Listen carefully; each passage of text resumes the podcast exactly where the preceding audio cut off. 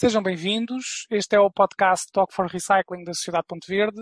Hoje vamos falar dos constrangimentos na triagem e na importância do Design for Sorting. Eh, o meu nome é João Letras, sou diretor de gestão de resíduos na Sociedade Ponte Verde e estou à conversa com a Marta Guerreiro, que é a administradora delegada da Valor Lis, que é um sistema de gestão de resíduos urbanos na zona de Leiria. Marta, olá, tudo bem? Olá, João. Como vais? Tudo bem? Tudo bem, obrigado. Vamos passar então já ao tema, que, que, é um tema bastante interessante, ao fim e ao cabo, lida aqui com as, com as uh, tem que ver com as, os constrangimentos que existem nas instalações de triagem das, das, embalagens, que estão nos resíduos urbanos, na recolha seletiva, um, e pensando aqui na triagem como, como um passo fundamental no, no, ciclo do tratamento das embalagens usadas, não é? que é, ao fim e ao cabo, uh, por onde elas passam quando, quando chegam vindas de, das recolhas dos ecopontos ou da recolha porta a porta. Queres explicar-nos brevemente, por favor, o que, o que, é que contempla um, um sistema de triagem de embalagens? Muito bem. Então, explicando aqui uh, uh, o nosso papel a nível da triagem de embalagens. Só fazendo aqui um bocadinho atrás. Portanto, nós a nível das recolhas seletivas, nós teremos três grandes fluxos de entrada. Portanto, temos o vidro, o papel cartão e depois temos o contentor amarelo, onde estão as embalagens de plástico e metal. O nosso trabalho nas instalações de triagem centra-se essencialmente uh, na parte do contentor amarelo. Ou seja, e o que é que nós pomos dentro do contentor amarelo? O que é que nós pedimos às populações para colocarem dentro do contentor amarelo? Pedimos para colocar plásticos, pedimos para colocar uh, metais, que podem ser aço ou alumínio, ferrosos ou não ferrosos, e pedimos também para colocar o que nós chamamos as embalagens para os alimentos líquidos, o pacote de leite, o pacote de sumo. Portanto, é o, o contentor que apresenta uma grande variabilidade de materiais no seu interior. Ora, uh, uh, para reciclagem, eh, nós temos que separar todos estes materiais, porque dentro dos plásticos existe uma série de, plásticos distintos. Dentro do, dos metais, como eu já disse, também existe o metal ferroso e não ferroso, e temos as embalagens para os alimentos líquidos. Portanto, o que é que nós efetivamente fazemos?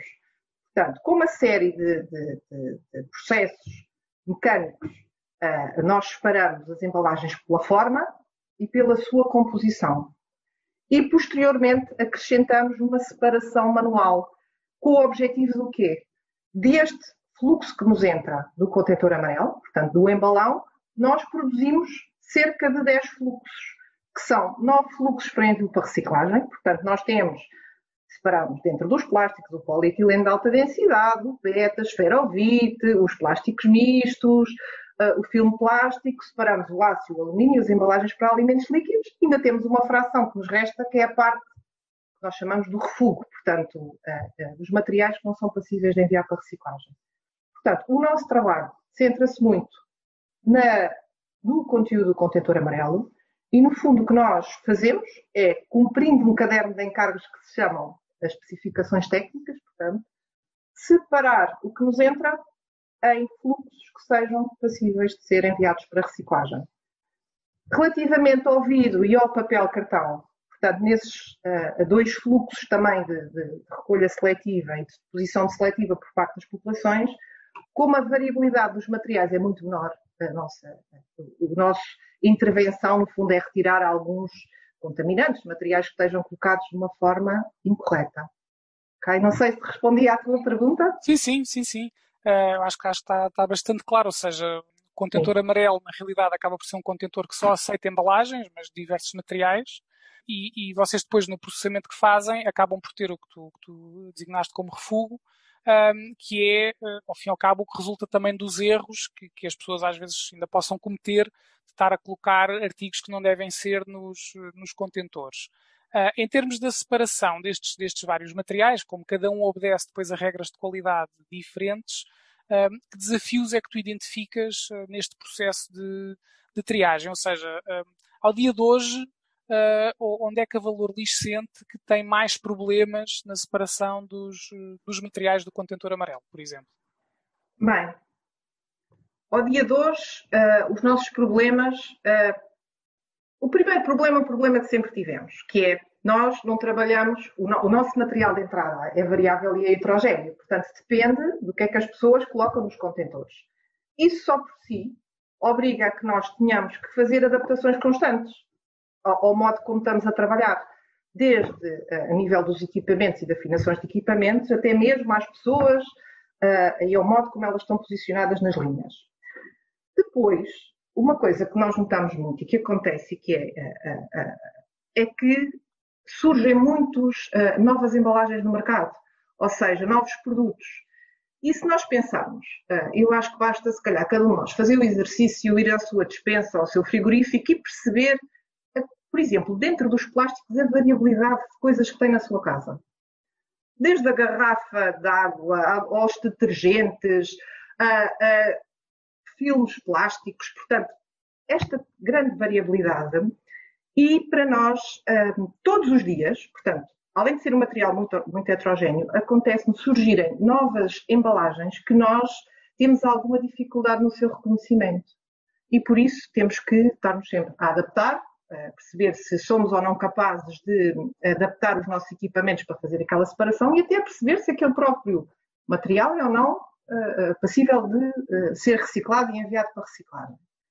Depois, outro dos grandes problemas que nós temos é a nível da colocação de materiais não alvo nos ecopontos. Não é? Portanto, o ecoponto, ou, ou, ou mesmo o sistema porta a porta, qualquer que seja o sistema de recolha, Portanto, depende da formação que as pessoas têm, embora nós tenhamos todos a, a designação dos materiais que deverão ser colocados em cada um dos contentores, aparecem-nos de tudo e mais alguma coisa.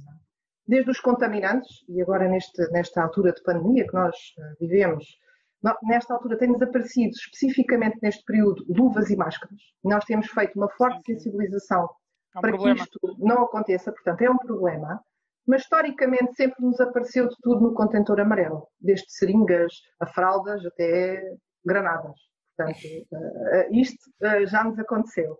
E isto é muito o problema dos contaminantes, que são efetivamente até materiais perigosos colocados indevidamente e que até nos põem em risco a segurança das nossas instalações. E depois temos outros contaminantes exemplo, materiais de grandes dimensões e coisas que são colocadas indevidamente uh, nos contentores, como sejam, por exemplo, eletrodomésticos, stores, temos as mais variadas situações, filmes de grandes dimensões e materiais que nós temos que selecionar logo à entrada do nosso processo para evitar que haja problemas a nível do processo, não é? De acordo.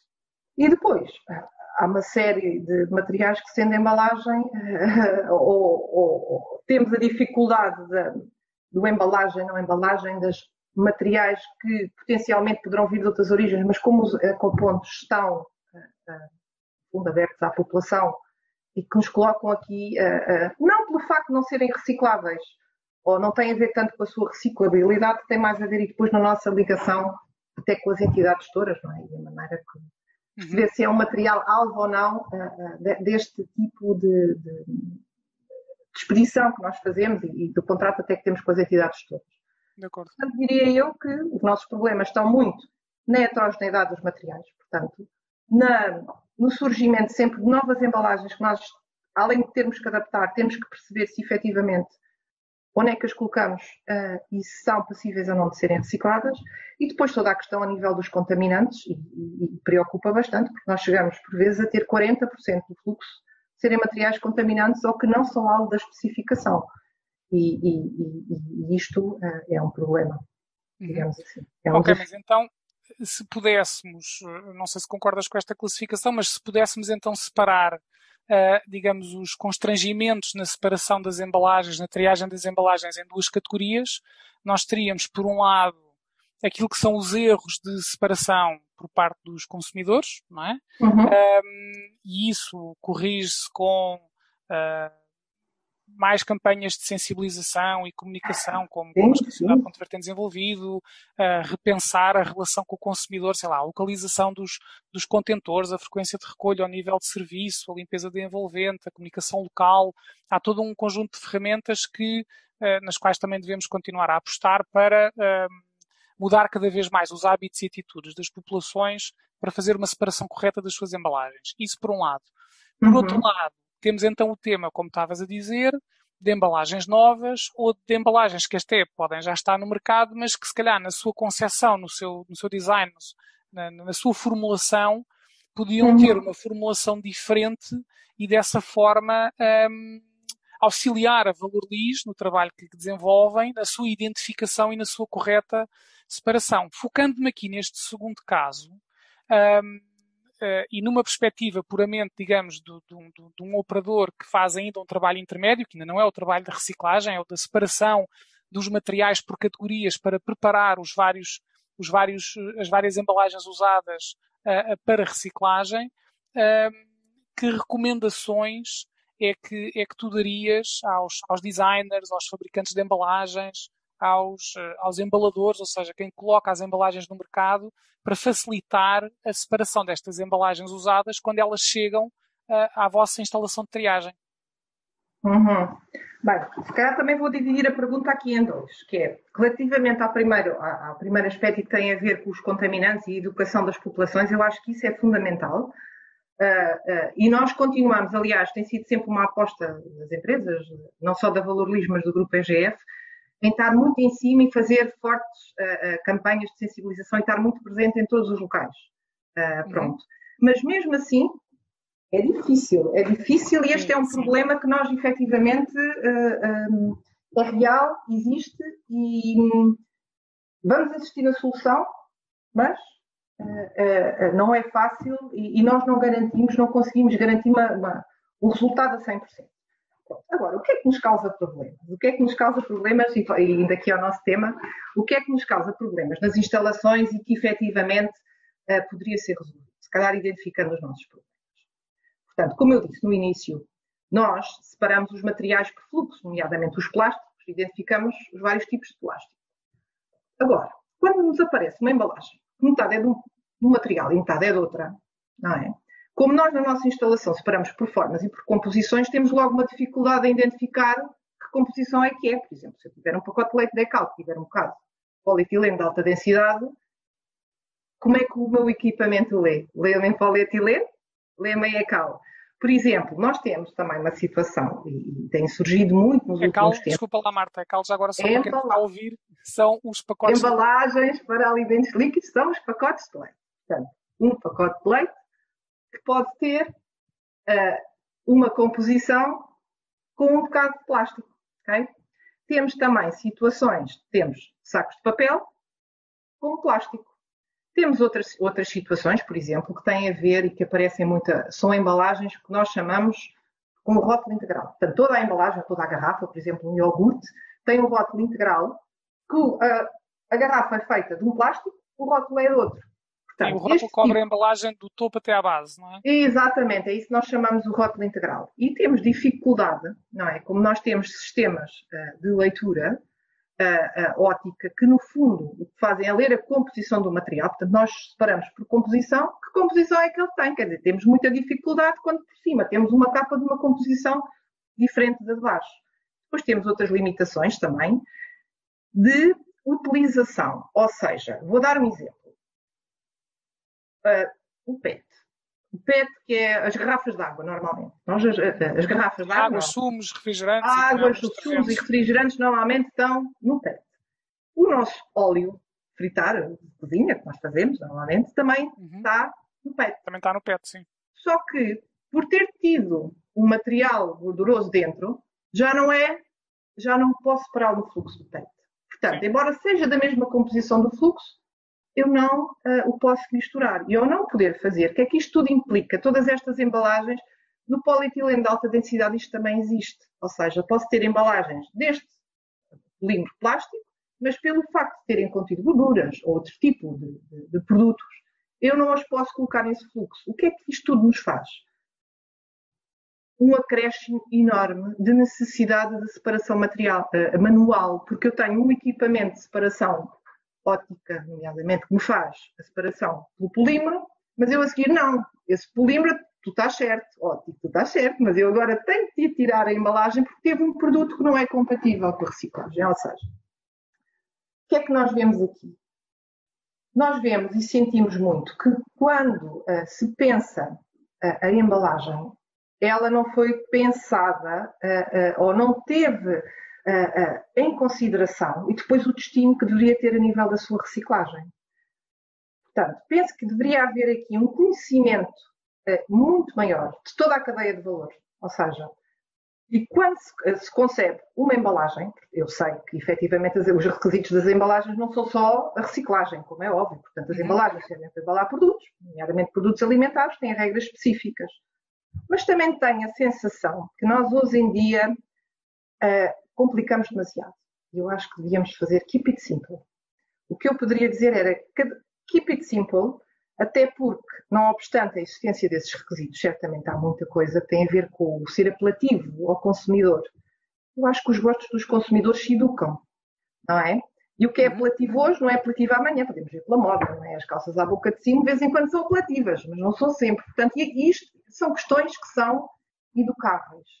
E penso que o futuro, ou para uh, uma um, boa uh, separação das embalagens e um, um, um, bom ciclo de vida de todo, de, de toda da, da, vida da embalagem, quando ela é pensada, e ela é concebida, tem que ser logo pensada, que destino final é que ela vai ter a nível de reciclagem. E nós temos que pensar não só no processo que ela atravessa, mas também que capacidade é que tem a indústria atualmente, porque as coisas evoluem, é? E a indústria recicladora para receber determinado tipo de produto. Portanto, keep it simple, olhando para toda a cadeia de valor e o que é que existe e, e a capacidade que existe e depois da própria indústria em receber essa embalagem para reciclagem, porque nós temos muitas vezes eh, situações que é a própria indústria coloca no mercado embalagens que não têm capacidade de reciclar. E nós nas triagens basicamente não fazemos milagres. O que nós fazemos é separar daquilo, de acordo com os critérios de qualidade, as tais especificações técnicas que são necessárias para a triagem. Se a embalagem por si coloca logo imensos constrangimentos à reciclagem, não somos nós que tornamos as embalagens uh, recicláveis. Portanto, é desde o início que elas têm que ser pensadas. E se calhar limpar uh, alguma complexidade que se tem dado ao longo dos anos poderá não ser necessária. Sim, nós já temos, nós temos vindo a identificar com os nossos parceiros, aliás, com empresas como a Valor Lis, uh, mas também com os nossos parceiros da, da reciclagem e, e, também até com os próprios eh, clientes embaladores, um, ah, um conjunto de, de, de, de, embalagens e de melhorias que podem ser introduzidas e lançou no ano passado o Ponto Verde Lab, que está disponível em, em pontoverdelab.pt que congrega, ou seja, na, na prática é, é, o repositório em língua portuguesa de, de, todos os princípios de design for recycling e design for sorting. Uh, aquilo que nós também sentimos na, na relação com, com, empresas como, como a Valor Lixo, tu dizes, uh, é que uh, existe de facto uma, uma fração, que ainda que não seja maioritária, de, de, para cada tipo de material existem sempre, principalmente nos plásticos e no papel cartão, existe sempre um ou outro exemplo que poderia ser melhorado. E, portanto, o trabalho que temos vindo a desenvolver é no sentido de também sensibilizar a indústria, neste caso, não só os recicladores para inovarem nos processos de reciclagem, porque hoje reciclamos coisas que há uns anos atrás não se conseguia reciclar, a tecnologia evolui, mas também uh, uh, quem coloca a embalagem no mercado para que, como tu dizes, simplifica a abordagem à embalagem sem comprometer, digamos, a venda do produto, a proteção do, seu, do, do, do conteúdo, etc, etc, mas que permita que a embalagem depois consiga ser facilmente reciclada e, e mais importante que tudo, até antes disso, consiga ser separada, não é? Porque nós podemos ter uma embalagem que é fácil de reciclar, mas se ela chega a uma instalação como a Valor Lis e não consegue ser lida oticamente, como tu estavas a dizer, uh, e separada para, para, a categoria certa, ela vai se perder pelo caminho e, portanto, uh, é fundamental que se pense não só na reciclagem, mas também na, na separação da, das embalagens.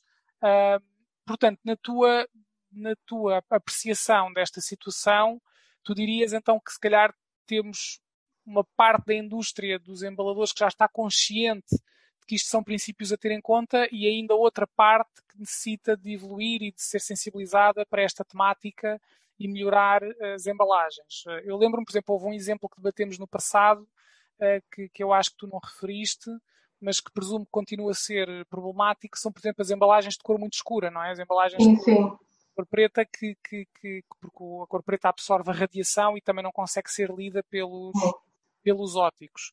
Um, em termos de, de perspectiva um, e, e, considerando aquilo que hoje constituem os vossos, as vossas ineficiências causadas por estas embalagens, um, tu dirias que é algo que está a evoluir positivamente ou é algo que ainda que se tem que trabalhar bastante para uh, fazer com que os embaladores alterem, digamos, a concepção das suas, dos seus frascos, das suas garrafas, das suas caixas, dos seus sacos, para permitir uma mais fácil separação na estação de triagem? Eu, uh, eu diria que acredito que haja uma maior consciência, mas nós ainda não vemos os resultados práticos disso. Portanto, uh, acho okay. que ainda há muito trabalho para fazer nessa área e aí uh, uma aposta no conhecimento e em toda a cadeia de valor acho que era importante. E aqui, em nome da Valorize, certamente abrimos já as nossas portas para, se precisarem, juntamente com os outros parceiros, virem perceber qual o nosso processo e, efetivamente, os constrangimentos que temos. Claro que nós sabemos que os processos não são estancos, não é a nossa pretensão, portanto, as coisas evoluem. Mas, eh, e fazendo aqui numa perspectiva mais lata, portanto, não, não considerar a nossa triagem atual como uma caixa preta, porque tudo tem capacidade de evoluir. Mas, reparemos, pensando aqui um bocadinho, nós, no futuro próximo, vamos ter que duplicar as quantidades de materiais, portanto, que nos chegam, que processamos. Portanto, nós vamos ter grandes fluxos para processar. Se nós, eh, se a nível de, de, das instalações de separação de materiais foram, forem utilizados processos de separação, porque no limite tudo é separável. Se eu puser 50 pessoas a separar materiais, eu consigo, portanto, separar uh, as embalagens, só que separo de uma forma muito ineficiente e, trago, e, acabamos por trazer muito mais custos ao sistema, quer dizer, não faz sentido. Portanto, para lidar com o futuro, onde nós vamos ter cada vez uma quantidade crescente de materiais, nós precisamos de duas coisas. Ter capacidade de processamento e fazê-lo de uma forma eficiente, certo? Para não ter as uhum. perdas, que é, que é isso que nós, que nós queremos.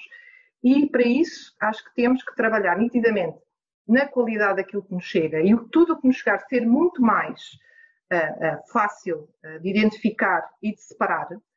Portanto, o, o, o ideal era que no futuro quando as embalagens são concebidas, e algumas já têm a designação do ecoponto onde são colocadas, tivessem também logo um labeling que dissesse esta embalagem, na data que for descartada, vai para o fluxo tal. E tínhamos um rótulo inteligente e nas nossas instalações nós líamos rótulos inteligentes e já sabíamos pum, pum, pum, pum, pum, pum, onde é que vão as embalagens. Portanto, isto seria o futuro, quer dizer, o futuro está em aberto, não é? Porque nós estamos sempre a evoluir. Agora, nós irmos para sistemas onde, para processar grandes fluxos, nós vamos ter que estar quase a levantar uh, uh, uh, todas as embalagens, estou, estou um bocadinho a, a, exagerar, mas para perceber efetivamente em que fluxo é que elas vão, vão ser colocadas e ter aqui um grande esforço a nível manual, quer dizer, não faz sentido, vai trazer efetivamente um constrangimento a todo o processo. Por isso temos que trabalhar num sistema que seja mais fluido, com menor complexidade e saque com uh, evoluções tecnológicas que, que, que, temos que estar sempre abertos a elas, porque o futuro, um, assim, espero eu, uh, o vai exigir, digo eu. Sim, partindo da tua, da tua preocupação um, e, da tua, e da tua visão, vai, em termos de futuro, porque uh, nós também sentimos com os nossos parceiros do lado da, do lado da indústria da embalagem que as coisas estão a evoluir no sentido de eh, tornar, facilitar esta identificação. Uh, posso aproveitar para referir aqui dois, dois exemplos que me vieram agora à memória. Portanto, um bastante recente, a Sociedade Ponte Verde acabou de lançar uma nova iconografia para as embalagens. Uh, uh, o tal pictograma a colocar nas embalagens a indicar o contentor onde elas devem ser colocadas e que agora pode ser complementado com indicações específicas sobre se o consumidor deve voltar a colocar a tampa na embalagem, não deve colocar a tampa, se deve espalmar, não deve espalmar. Uh, portanto, indicações práticas sobre o que fazer à embalagem. Portanto, convido também desde já, se quiseres aceder ao Ponto Verde Lab, essa informação está lá, está lá disponível. Um, e, e, e, existem projetos uh, muito interessantes, um deles uh, com uma designação de Holy Grail, portanto, é, digamos que é a expectativa que quem o está a desenhar põe no projeto, eh, nós não estamos ligados a esse projeto e estou aqui apenas a referi-lo apenas a título de exemplo, que é um projeto que funciona com uma imagem holográfica que está uh, associada ao rótulo ou ao corpo da embalagem. Portanto, nós, enquanto consumidores, vemos um rótulo convencional, mas a partir do momento em que essa embalagem passa num, num leitor específico, esse leitor vai conseguir ler essa, essa mensagem que está, digamos, embebida no rótulo um, e que vai ser uma mensagem que vai dizer esta embalagem é do tipo A, ou do tipo B, ou do tipo C, deve ir, ou seja, em vez de estarmos a fazer uma leitura ótica por infravermelhos, como acontece hoje, fazer uma leitura mesmo do, do tipo de embalagem e especificamente depois poder uh, eh, um, eh, auxiliar de uma forma muito mais direcionada a separação dessa, dessa embalagem.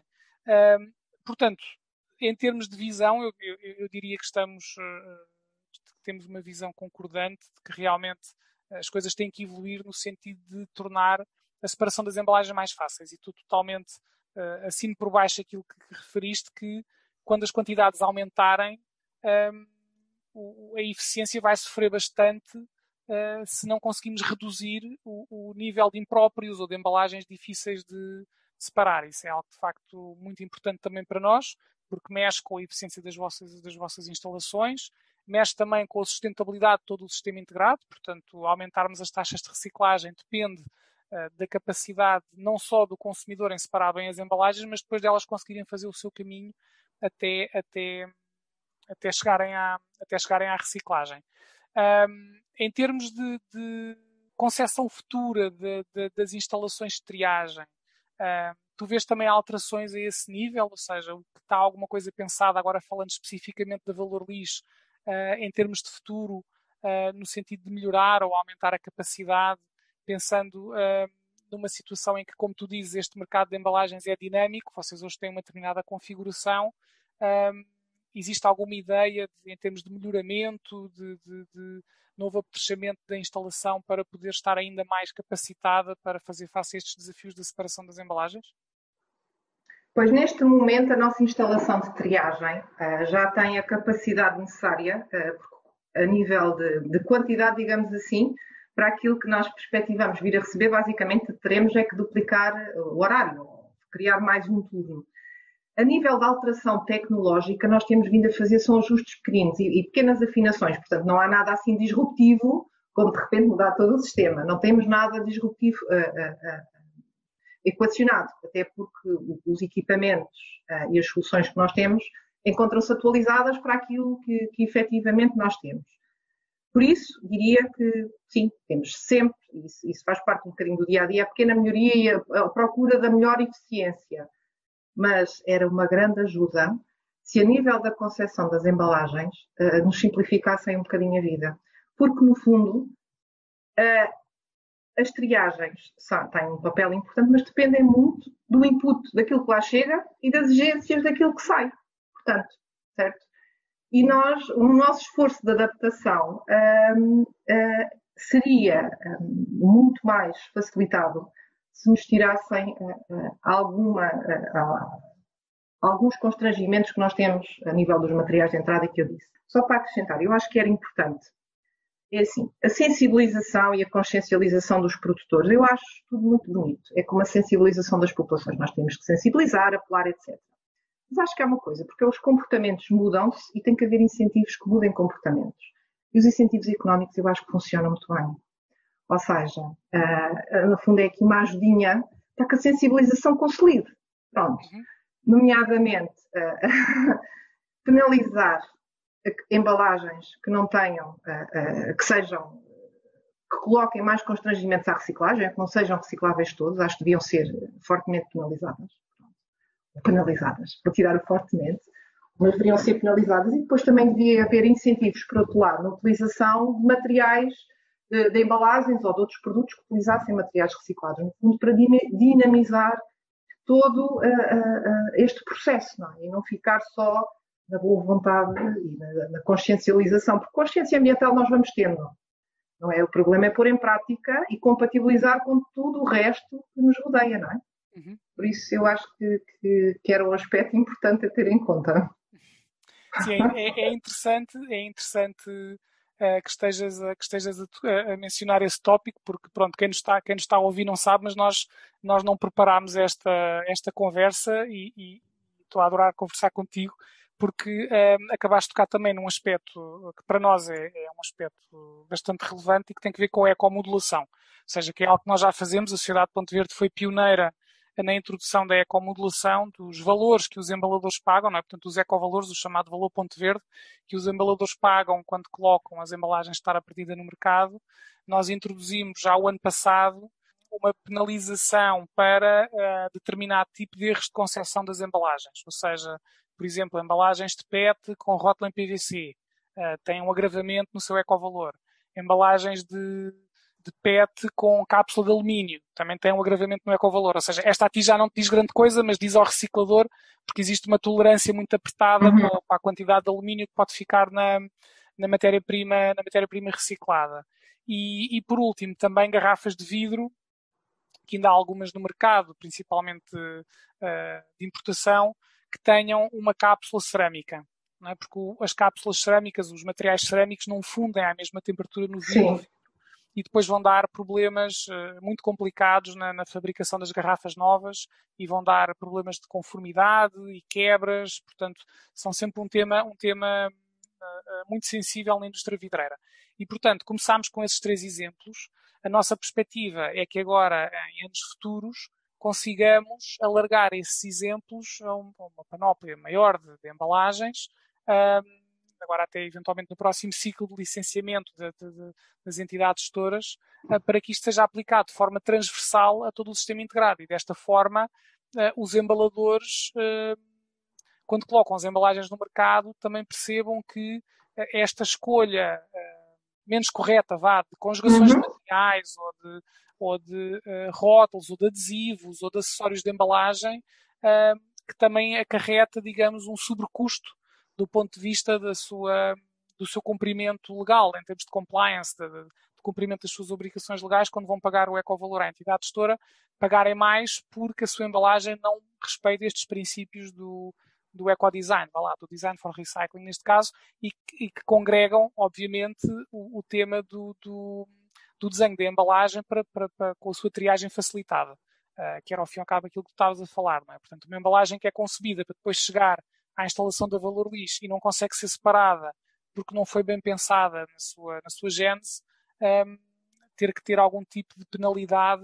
Vamos lá ver, estou a falar penalidade porque é, foi, foi o, digamos, a mecânica que se adotou agora. Também podíamos ir por uma via da bonificação em que se premiavam as embalagens fáceis de separar, não é? Portanto, o incentivo. Não, não é, é, mais um incentivo que outra coisa. Não, não, não estar aqui tão agarrado à figura da penalidade ou da, ou da bonificação. Um, mas sim, isso já, já começou, já começou a dar os primeiros passos em Portugal. Neste momento somos a única entidade gestora que o está a fazer. Gostávamos que essa medida tivesse uma aplicação transversal e fosse igualmente aplicada por todas as entidades, as entidades gestoras. Eh, porque acreditamos que, que, que, que, tem potencial para, para poder também alterar aqui as decisões e criar um custo de uhum. oportunidade uhum. que faça com que as empresas um, repensem muitas vezes a, a, formulação das suas embalagens, tendo em conta a, a sua reciclabilidade e facilidade de, de triagem. Um, Marta, eh, eu julgo que estamos a chegar ao fim. Um, quero-te agradecer uh, por, toda esta, por toda esta interessante conversa que tivemos a ter e, e também a todos aqueles que, que, nos tiveram a ouvir e que se interessaram por este, por este podcast.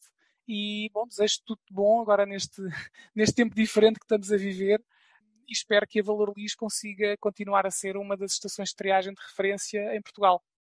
Ok, muito obrigada, João. Foi um gosto estar aqui contigo hoje. Muito obrigado, Marta.